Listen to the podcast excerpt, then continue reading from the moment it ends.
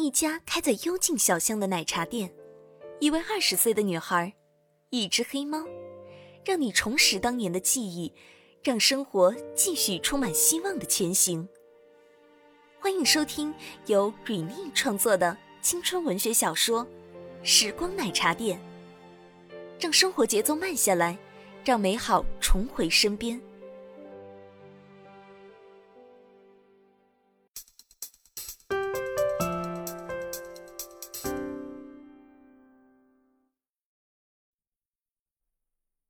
四集，夏至轻抿了一口杯中的奶茶，一半茉莉花调皮的溜进了他的唇间。他笑着舔了一下嘴唇，继续回忆着。那是开学后一个星期，某天下午上课时，天空好像被泼了墨似的，乌云滚滚。才下午两三点，便黑的像是平常六七点的天空。夏至心里暗道不好，早上出门忘记带伞了。若是等会儿放学下起大雨，自己可要怎么办呀？这可能是墨菲效应吧，怕什么来什么。老天忍了两个小时没下雨，偏偏在正要放学之际下起了倾盆大雨。夏至便在教室里写着作业等雨停。这场雨不似往常的阵雨。下个十几二十分钟便停，反倒像是天上的银河倾泻下来，怎么也收不住。夏至，你回家吗？我要锁门了。随着最后一个值日生打扫好了教室，站在门口晃着那把教室门钥匙，本想在教室等待雨停的夏至，无可奈何的将作业收进了书包，蹭着值日生的伞，来到了学校门口的传达室。这时，五六年级的学生也纷纷排队回家了。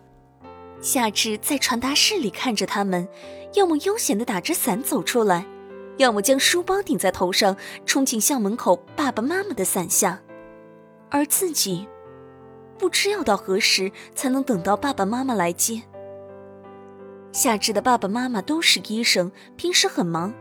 自从一年级起，爸爸妈妈就教会了他上学和放学的路线和该坐的公交车，便再也没有接送他上下学了。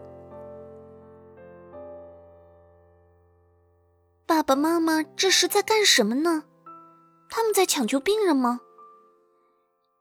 夏至看着校门口逐渐散去的人们，心里默默的想着：他们会注意到下雨了吗？会来接我吗？天色越来越黑，学校对面的街道亮起了灯，灯光在雨点中朦朦胧胧。不知不觉，夏至已经在传达室的角落里等了两个小时了。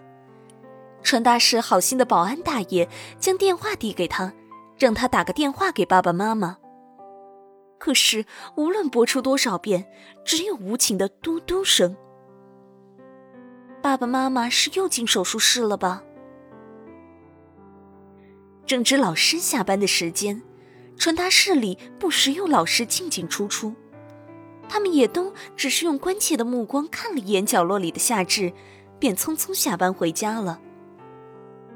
突然，夏至听到了传达室外传来了一阵脚步声，由远及近。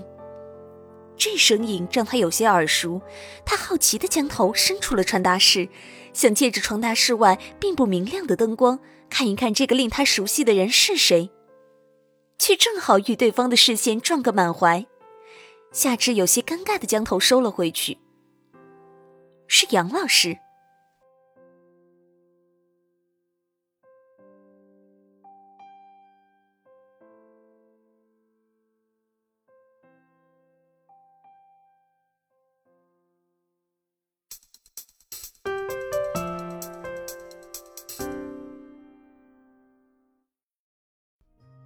本集时光奶茶店到这里就播讲完毕了，感谢您支持蕊妮姐姐的原创小说《时光奶茶店》，也谢谢您一个星期的等待，一起期待一下下个星期的故事吧。